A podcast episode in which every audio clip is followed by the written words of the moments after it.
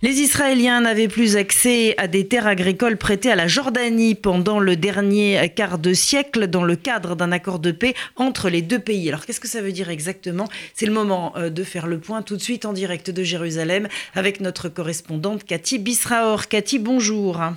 Bonjour Paul. Alors Cathy, qu'est-ce que ça veut dire euh, la Jordanie qui récupère des terres prêtées à Israël?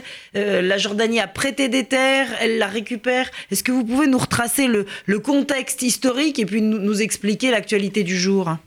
Vous avez exactement défini ce qui s'est passé il y a 25 ans. C'est écrit noir sur blanc dans l'accord que ces terres de Mahanaim, ce que l'on a appelé l'île de la paix, étaient prêtées entre guillemets à Israël pendant une période de 25 ans. Et au bout de 25 ans, ces terres seraient rendues après consultation. C'est ça qui est écrit dans l'accord.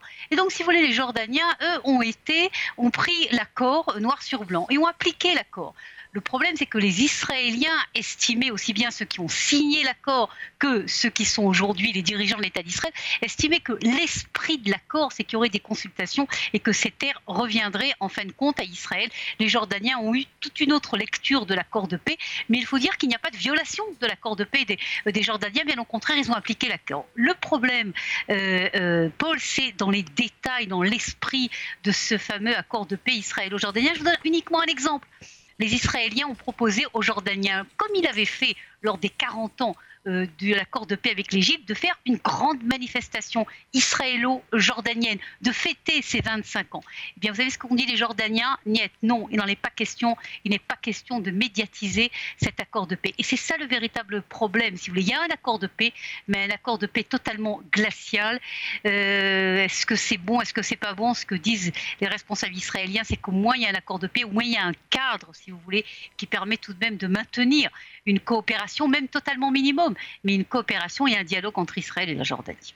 Alors, puisqu'on parle de paix qui n'en sont pas, des déclarations sécuritaires qui sont inquiétantes du côté euh, israélien, il y a quelques euh, semaines, le général d'état-major avait dit que euh, les conditions sécuritaires dans le nord du pays n'étaient pas extrêmement favorables à Israël, et voilà qu'un autre responsable militaire tient les mêmes propos. Alors, comment et pourquoi Qu'est-ce qu'on doit lire dans ces propos?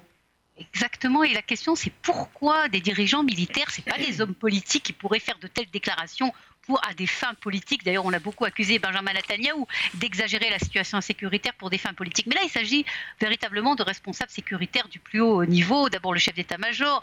Il y a euh, quelques jours, celui qui est responsable de la région Nord. Aujourd'hui, celui qui est responsable de toute la logistique de euh, Tsahal. Et ce n'était pas un hasard, si vous voulez, que toute la direction militaire israélienne fait des déclarations répétées à quelques jours de différence qui vont toutes dans le même sens en disant il y a un danger sécuritaire accru dans le nord euh, dans le nord d'Israël en raison euh, de ce qui se passe en Syrie, en raison des changements géopolitiques, de la puissance de l'Iran qui s'introduit de plus en plus en Syrie, malgré toutes les tentatives d'Israël de neutraliser l'Iran, ça ne marche pas.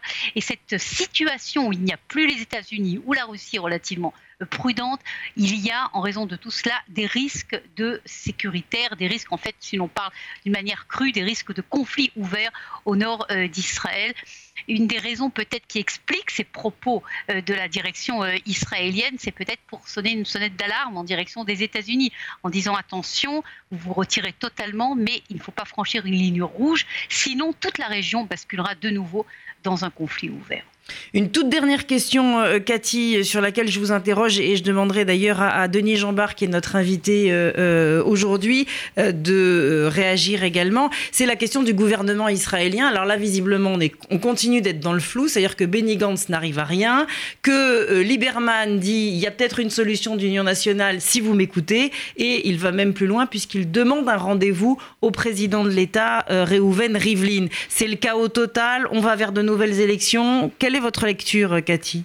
Écoutez, je suis incapable de vous donner des prédictions parce que toutes les personnes qui ont prédit quelque chose dans ce pays depuis quelques semaines, presque toutes, y compris les plus célèbres des, spécialistes politiques, se sont trompées.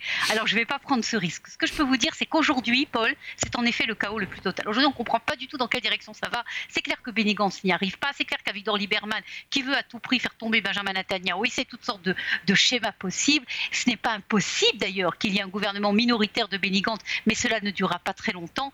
L'autre schéma, c'est le schéma des élections. Ce que je peux vous dire, c'est que Benny Gantz, son mandat se termine, si vous voulez, sa possibilité de former un gouvernement se termine dans quelques jours à peine, et c'est clair que dans quelques jours, on aura une image plus claire de la situation. Est-ce qu'on, oui ou non, Benny Gantz a réussi, ou est-ce qu'on va en direction de troisième élections pour l'État d'Israël?